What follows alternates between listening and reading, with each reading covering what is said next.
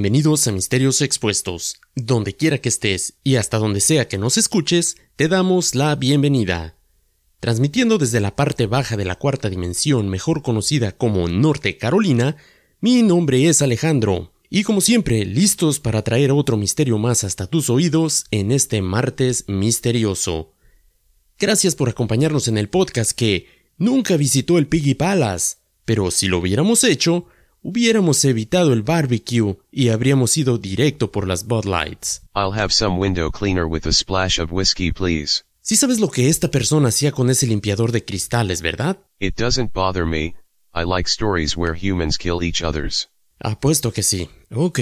A petición popular, el día de hoy vamos a regresar a otro capítulo más de True Crime para todos mis amantes del crimen real algunos, al parecer, les encantó la historia que pusimos por ahí de El caníbal del Greyhound.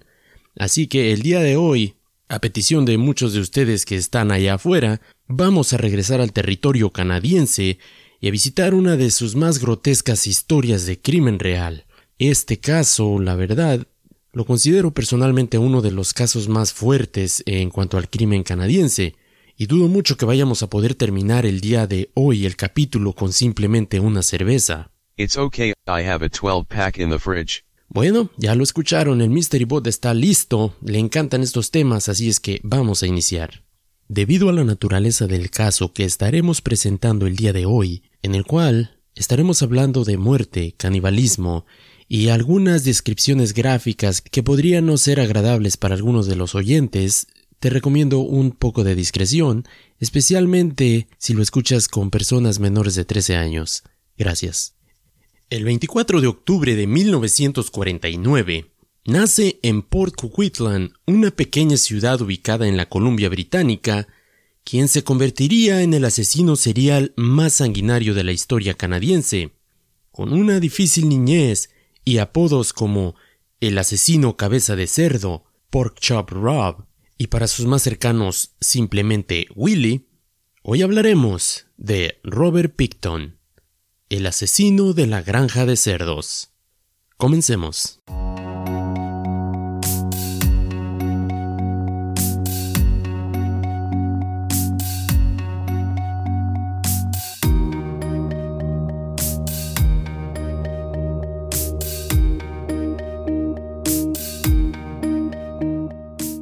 Nuestra historia comienza en 1963, cuando los padres de Robert Leonard Picton y su esposa Helen Lewis compraron 40 acres de pantano por 18 mil dólares.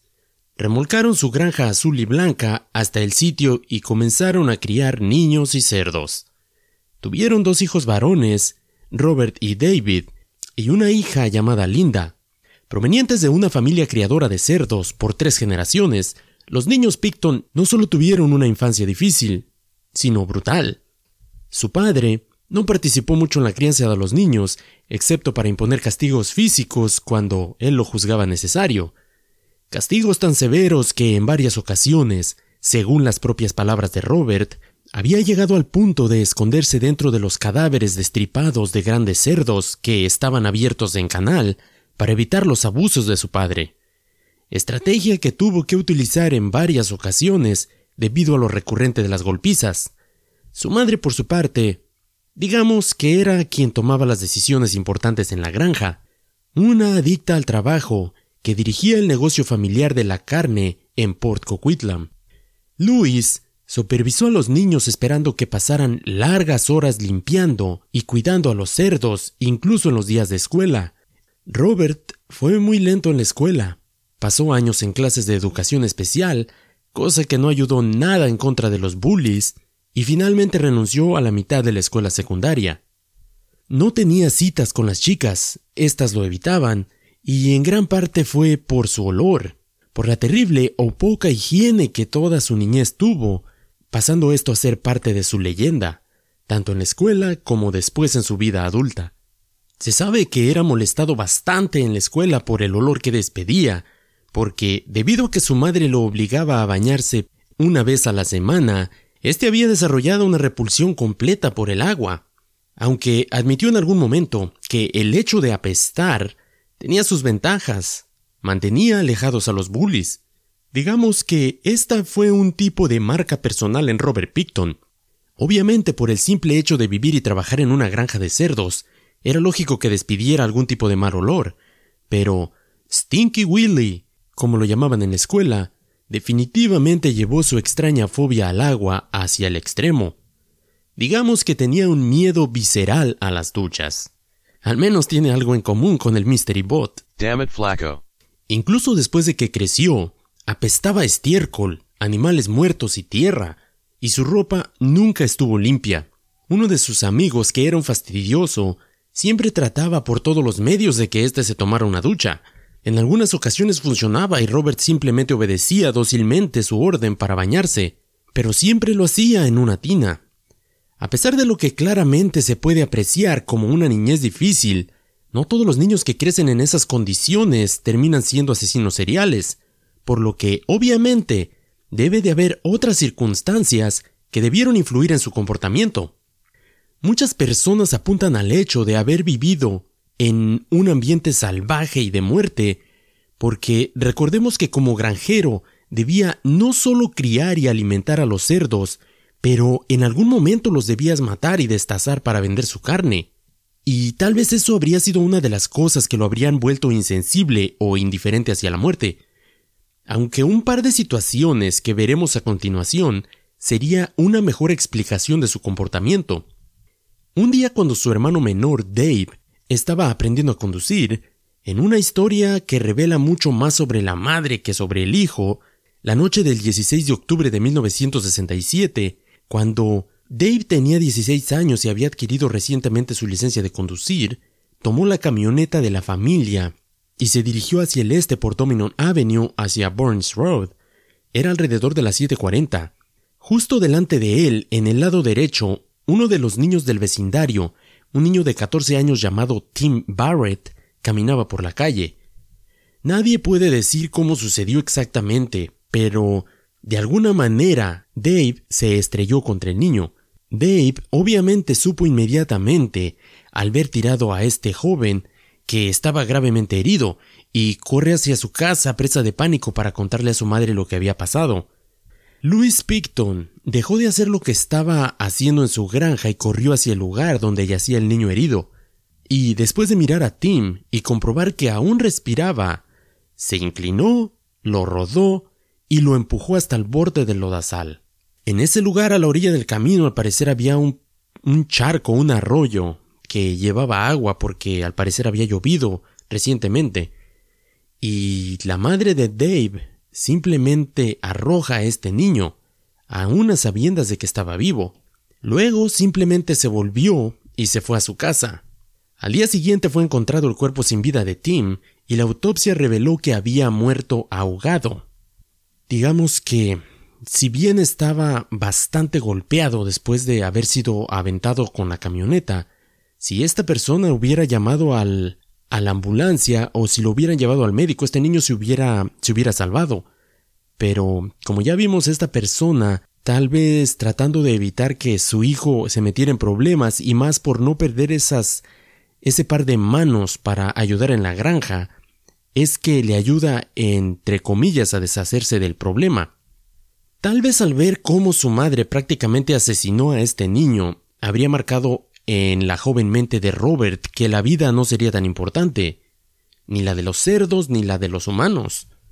Pero lo que la mayoría de los especialistas que han estudiado este caso apuntan es a que, según ellos, podría haber sido un trauma aún más grande que ese que vivió en su niñez el que lo habría marcado por el resto de su vida, porque, según la historia que cuenta el mismo Picton, después de ahorrar por mucho tiempo, un día por fin había sido capaz de juntar suficiente dinero como para comprarse un ternero pequeño, el cual cuidaba como si fuera su mascota. Encariñado con él, iba a todas partes y según él, sus propias palabras, dijo que ese pequeño animal era el único que lo entendía. Todo estaba bien hasta que un día, al regresar de la escuela, no pudo encontrarlo. Le pregunta a su mamá si lo había visto, y ella le dice que al parecer sí, pero que mirar en el granero. El pobre de Picton, en este momento todavía un niño, corre hacia el granero y al abrir la puerta efectivamente encuentra a su mascota. Estaba colgada de uno de los ganchos, destazada, abierta en canal como los cerdos, lista para ser cortada en partes y ser consumida. Según Robert, el shock fue tan fuerte que nunca lo pudo superar. Y no ayudó que después de esto, de ver qué tanto le había afectado, su padre le intentó regalar 20 dólares para que se comprara eh, otra mascota, cosa que obviamente el niño se negó a hacer. Y después el padre tiene una maravillosa idea, que es de tratar de obligarlo que en la cena comiera un poco de la carne que acababan de cortar de su mascota para que se sintiera bien. No sé de dónde le llegó la idea a esta persona, pero no creo que esa es la, la mejor manera de, de ser un buen padre. Aún en la prisión, después de muchos años, Robert seguiría contando la historia a cualquiera que lo escuchara de cómo ese momento había cambiado su vida. Y este detalle es por demás interesante, porque si algo hemos aprendido es que la mayoría de todos los asesinos seriales por lo regular tienen un detonante o tienen algo que los lleva a de ser una persona normal, entre comillas, a convertirse en un verdadero monstruo. Unos años más tarde, después de la muerte de sus padres, Robert y sus dos hermanos heredan la granja de los cerdos de la familia, pero como en algunos casos hay hijos más apreciados que otros, Aquí vemos otra situación en la que literalmente le dan una bofetada. Además de la repartición de la granja, los tres recibirían una gran cantidad de dinero. Sus hermanos la recibieron al instante, pero Robert Picton tendría que esperar 10 años para acceder a su parte de la herencia, y solo sería hasta que terminara ese lapso de tiempo, pero con la condición de que tenía que estar cuidando la granja. Después, en el año de 1994 y 1995, los Picton deciden vender una parte de la granja, ganando un total de alrededor de 5 millones y medio de dólares, lo que cambiaría su vida por completo. Estamos hablando de 5 millones y medio en 1994, que es, vaya, una cantidad enorme de dinero. En estos momentos, Linda se distancia de sus hermanos, mudándose a la ciudad y David eh, funda su propia compañía de demolición. Aunque todavía seguía cerca en las inmediaciones del lugar y todavía frecuentaba la granja, ya en este momento se habían distanciado un poco con Robert, que por su parte, como ya lo vimos, una de las condiciones que tenía para tener acceso al dinero de la herencia era que siguiera manejando la granja, lo que pues no le quedó otra opción. Y aunque de alguna manera ya era millonario, siguió viviendo en una pequeña casa rodante en la propiedad, con bastante tiempo libre y dinero en los bolsillos. Es en esta parte de la historia cuando empieza a frecuentar una zona de la ciudad apodada el Skid Row de Vancouver. Y nuestros oyentes de California sabrán de lo que estoy hablando. ¿A qué me refiero con el Skid Row? Poblada mayormente por drogadictos y prostitutas, este era el lugar perfecto para dejar salir el monstruo que por muchos años estuvo dentro de él. Su modus operandi se caracterizaba por contratar prostitutas ofreciéndoles dinero y drogas. Después de tener sexo las estrangulaba o las inyectaba con líquido para limpiar cristales. En 1997, Robert es acusado de intento de asesinato de una prostituta llamada Wendy Lynn. Después de haber intentado asesinarla, digamos que después de ir a su casa y de haber hecho su negocio, David trata de apuñalarla, le pone unas esposas y trata de, de matarla con un cuchillo. Esta persona se da cuenta de lo que está sucediendo y obviamente empieza a luchar por su vida, logrando apuñalar en varias ocasiones también a Robert. Pero, por desgracia, el caso se desestimó porque los fiscales consideraron que la víctima era una drogadicta. Era demasiado inestable para dar un testimonio preciso a pesar de que tanto la víctima como Picton, quien sufrió varias puñaladas durante el encuentro, fueron atendidos en el mismo hospital. Esta mujer está en el hospital con un sinnúmero de heridas. De hecho, hay una herida que tiene en el abdomen que cuando la encuentran ella está literalmente deteniendo todos sus órganos con las manos. Cuando está en el hospital, los policías, los médicos se dan cuenta de que tiene unas esposas en una de sus manos. Tiempo después llega Robert Picton al mismo hospital para que sea atendido y ahora sí que empiezan a unir los puntos y ven que estas dos personas o sea, podrían estar involucradas en, en el mismo evento, porque ella les está hablando de esta persona que la, que la quiso matar y que ella de pura milagro se habría escapado. A pesar de que cuando los policías llegan a con Robert para preguntarle su versión de los hechos y encuentran en su chamarra una llave que abre las esposas de esta otra persona, digo, yo creo que no necesitarías más pruebas para ver que esta persona está diciendo la verdad. Pero por el hecho de que la juzgaron como drogadicta e inestable, no continuaron adelante con el caso, simplemente lo desestimaron y lo dejaron ir. Y aunque las desapariciones de mujeres se remontan hasta 1979, la verdad es que todavía a estas fechas ni siquiera se sospechaba de que Robert estuviera relacionado con ellas. De 1979 al 2002, por lo menos 62 mujeres habrían desaparecido, aunque Robert solo se adjudicó 49 de ellas. Siendo la primera de sus víctimas en el año de 1985, aunque la policía siempre utilizó la excusa de que estas personas vivían un estilo de vida de alto riesgo, dejando como única solución el protegerse unas a otras, y aunque todas ellas conocían al repulsivo granjero apestoso, era muy difícil rechazar su dinero, ya que muchas veces ofrecía el doble o incluso el triple de lo que ganarían en una noche si lo acompañaban a su granja. Obviamente, muchas de ellas nunca regresarían. Como siempre dicen, son los silenciosos de los que tienes que cuidarte. Y Robert Picton no era la excepción. Silencioso, reservado y aparentemente de buen comportamiento, Willy, como lo conocían sus amigos, era la última persona que las autoridades asumirían que era un asesino en serie maníaco. Pero detrás del simple exterior de la vida de la granja había un loco, con un oscuro y retorcido secreto, que pasó desapercibido mientras llevaba a cabo su matanza por muchísimos años. Era alguien del que nadie sospecharía que estaba masacrando mujeres. Aunque su comportamiento era el de un criador de cerdos, amistoso y reservado, Robert Picton no carecía de un lado salvaje. Junto con su hermano David, convirtieron un edificio cerca de la granja en un palacio de fiestas, donde se organizaban fiestas salvajes e ilegales, para él y todos sus amigos. Apropiadamente nombró el edificio como el Piggy Palace o el Palacio del Cerdito.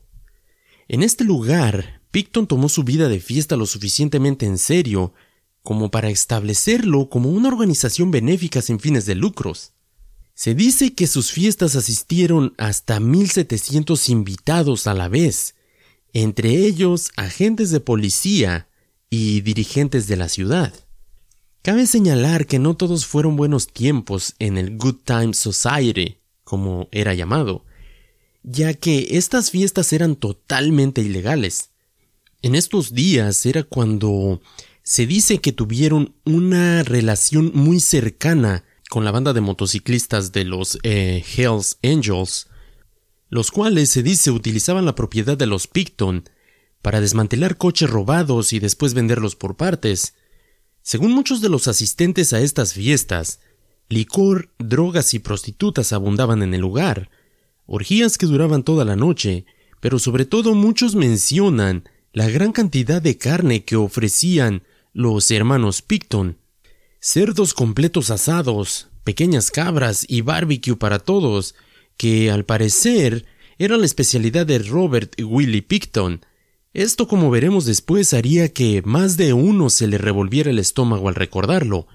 Ahora, no hay una línea definitiva para Robert Picton donde las autoridades puedan decir con certeza que habría comenzado a matar.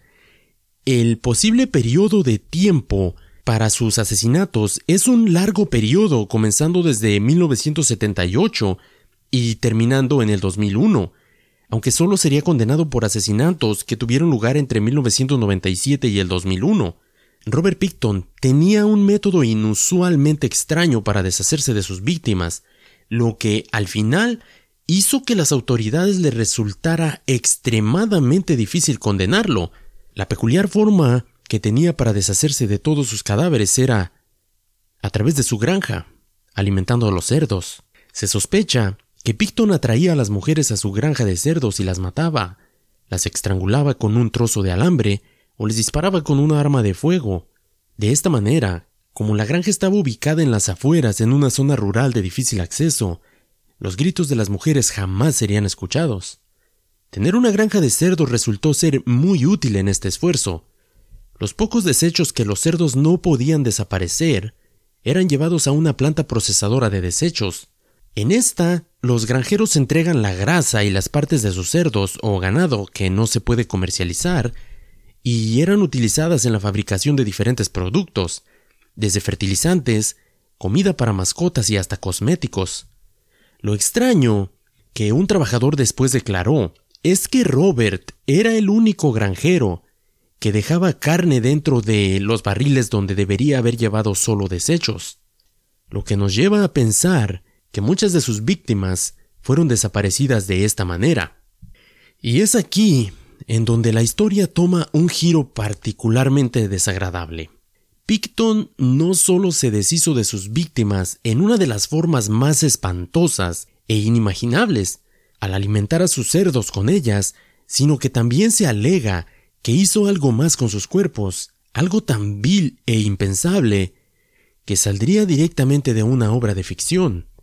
Según los informes, Robert Willie Picton molió algunas de sus víctimas en carne picada, las mezcló con la carne de cerdo y la vendió a las personas del pueblo. En un extraño giro de acontecimientos, se dice que posiblemente vendió esta carne también a los agentes de la policía local.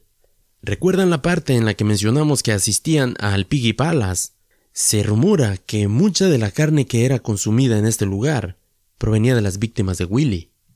En una ocasión, cuando hacía trabajos en la granja, Willy le regaló a los trabajadores carne extraída de uno de sus freezers, pero al cocinarla, supuestamente notaron un sabor extraño, además de su color oscuro y su textura fibrosa, descripciones que concuerdan con la carne humana.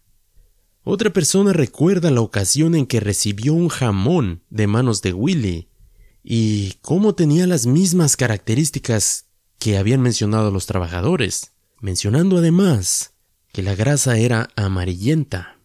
Ahora, lo que más me sorprende es el hecho de que por más que se le dijo a la policía que este tipo estaba desapareciendo a estas mujeres, ellos simplemente lo ignoraron. Desde el 1999, la policía canadiense recibió un aviso de que Robert mantenía carne humana en sus congeladores y no hicieron nada. Y digo que no hicieron nada porque aunque se obtuvo una orden judicial, no se llevó a cabo ningún registro. De hecho, cuando la policía llega a la propiedad para efectuar la búsqueda, Picton les habría dicho que estaba muy ocupado, que no era un muy buen momento para hacer esa búsqueda y que regresaran en seis meses y la policía simplemente se fue. No hizo su trabajo. Vamos a un pequeño break y cuando regresemos vamos a exponer cómo es que este Picton es finalmente descubierto y es llevado a juicio. No te vayas, regreso en un minuto.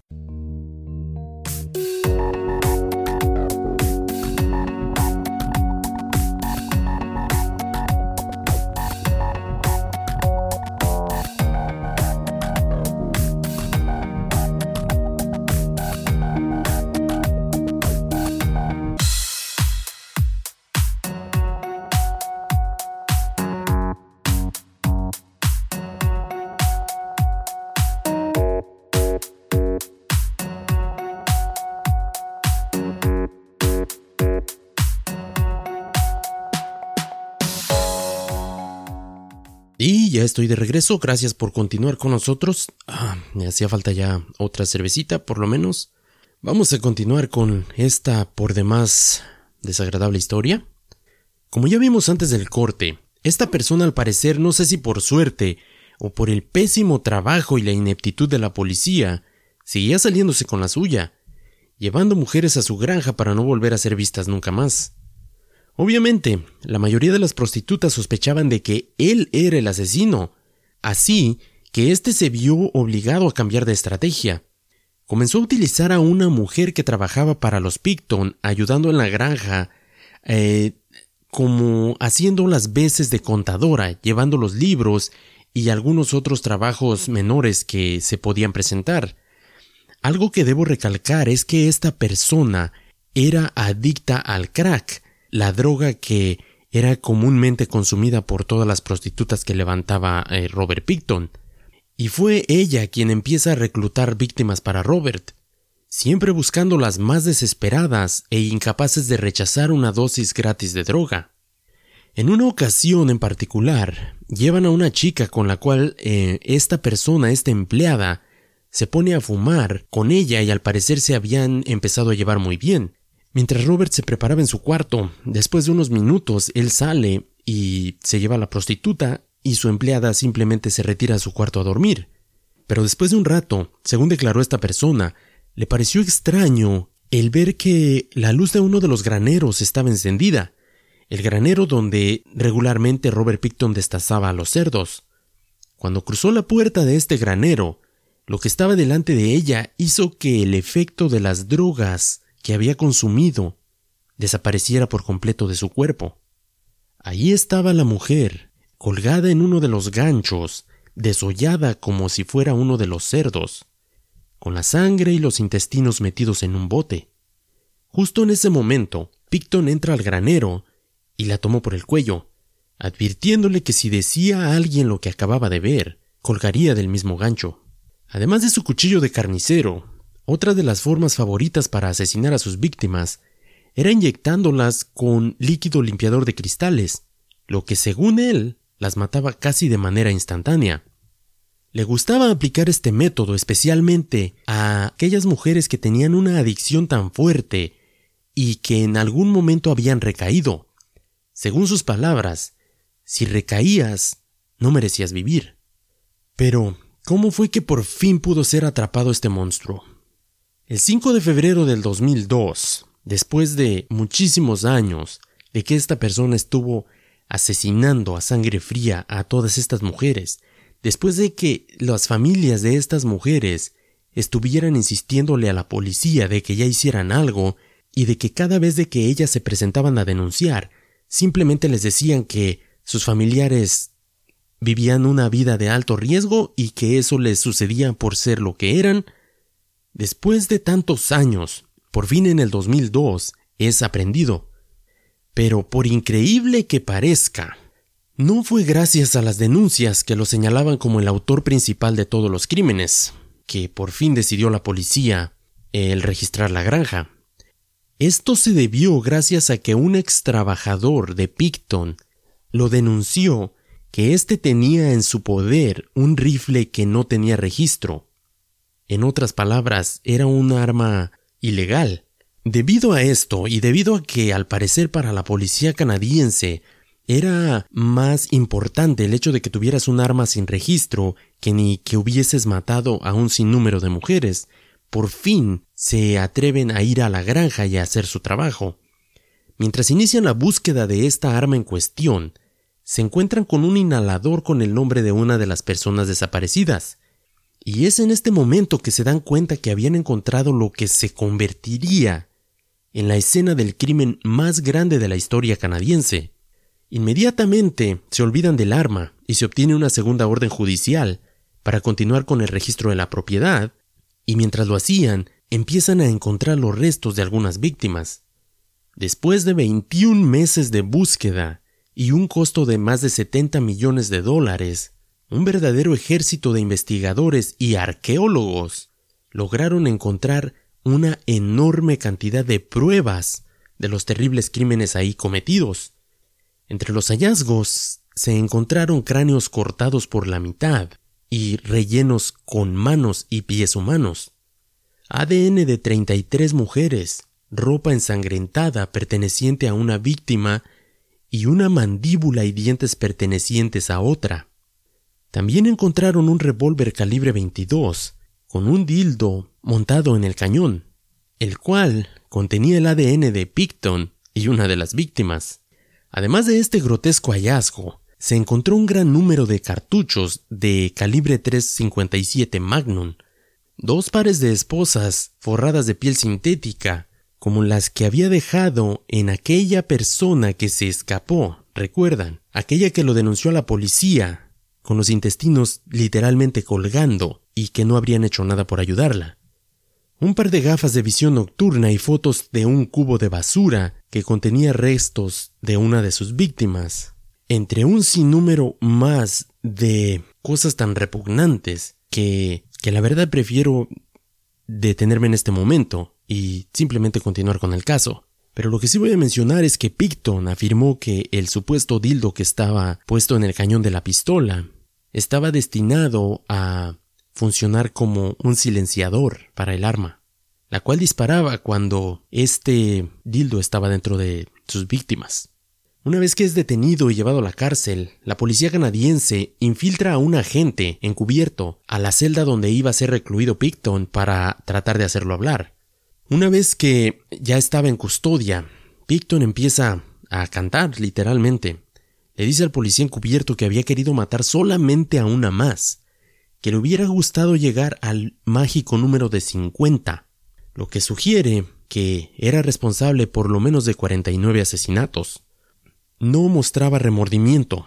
De lo único que se quejaba, de lo único que parecía sentir, no sé, culpa, es de que se había vuelto flojo, se había vuelto descuidado, y por eso es que lo habían agarrado. Su sueño era matar a 50 personas. Picton se declaró, obviamente, inocente de los cargos de homicidio en primer grado, una vez que estuvo frente al juez, y debido a la prohibición de publicación, no se conocen públicamente todos los detalles sobre los procedimientos en el caso de esta persona. De los 49 asesinatos que éste confesó en su celda, solamente se presentaron cargos por 26, los cuales se dividieron de modo de que seis de ellos iban a ser vistos en el primer juicio, y una vez que fuesen procesados se iban a ocupar de los otros 20. Según el juez que presidía el caso, se debía a que los 26 cargos imponían demasiada presión ante el jurado y a que la evidencia de esos seis casos eran materialmente diferente que de los otros veinte. No sé cómo llegó a esta conclusión este juez, pero en fin. Lo que causó obviamente la furia de los familiares de las otras veinte personas, de las otras veinte víctimas, porque literalmente lo que el juez estaba haciendo era no considerar los primeros veinte asesinatos y solamente tratar de condenarlo en base a los seis elegidos. Aunque no es de extrañarse, como ya vimos en el episodio del caníbal del Greyhound, las leyes de Canadá funcionan muy diferente que en cualquier otro lugar del mundo. Por desgracia, la estrategia del juez del caso no rindió frutos. Al enfocarse solamente en seis casos, lo que buscaba era demostrar la completa culpabilidad de Picton y de esa manera asegurar la pena de muerte. Pero para eso debería de probar la premeditación, alevosía y la ventaja, en por lo menos uno de los crímenes. A pesar de las montañas de evidencia en su contra y las declaraciones de múltiples testigos que declararon cómo el mismo Picton les había mostrado el cómo las mataba y luego las desaparecía, cómo alimentaba a los cerdos con sus cadáveres. El 6 de diciembre del 2007, el jurado encontró a Picton culpable de los seis asesinatos, pero solo en segundo grado evitando así el máximo castigo. Fue condenado a cadena perpetua con derecho a libertad condicional en 25 años. Y la verdad, después de ver los casos de nuestros amigos canadienses, no me extrañaría nada que le otorgaran la libertad. El 4 de agosto del 2010 se suspendieron todos los otros 20 cargos, cerrando la puerta a las familias de las demás víctimas a buscar justicia para sus seres queridos. En otras palabras, Picton no podrá ser juzgado nunca más por el resto de los crímenes. A pesar que desde entonces se han presentado tres apelaciones ante el tribunal, todas las han rechazado. Simplemente el tribunal o esta Corte Suprema está tomando el lado del juez, está simplemente respaldando su decisión y esto ha causado un revuelo terrible entre las familias de las víctimas, porque, como ya dije, esta persona va a tener derecho a, libertad condicional, y tal vez vuelva a pisar las calles. La policía de Vancouver también ha sido criticada por no actuar antes y por no tomarse en serio las desapariciones de tantas mujeres. Estamos hablando de años, años que esto estuvo sucediendo y nunca hicieron nada. Aunque, como ya lo hemos visto en repetidas ocasiones, este es un común denominador. Cada vez que las personas que se dedican al sexo servicio se ven envueltas en crímenes, no solo en Canadá, en Estados Unidos, en México, me atrevería a decir que en la mayoría de los países del mundo se repite la misma historia, simplemente porque se dedican a esa actividad es como si las autoridades les restaran valor como persona. Es como si el hecho de que tengan que dedicarse a eso te hace un ser humano menos valioso. Por desgracia, esto dejó en claro la ineptitud de este departamento de policía, y aunque después se disculparon ante las familias y llegaron a un acuerdo que a mí me parece más una bofetada hacia las familias que un acuerdo en sí, la policía acordó pagar en restitución a cada una de las familias de estas víctimas la enorme suma de 50 mil dólares por víctima.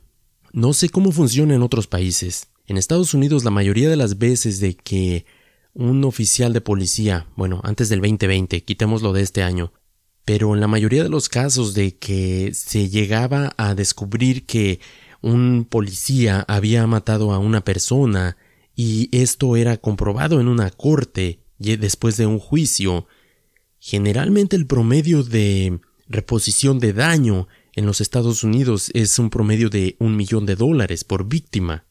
En Canadá al parecer valen mucho, mucho menos.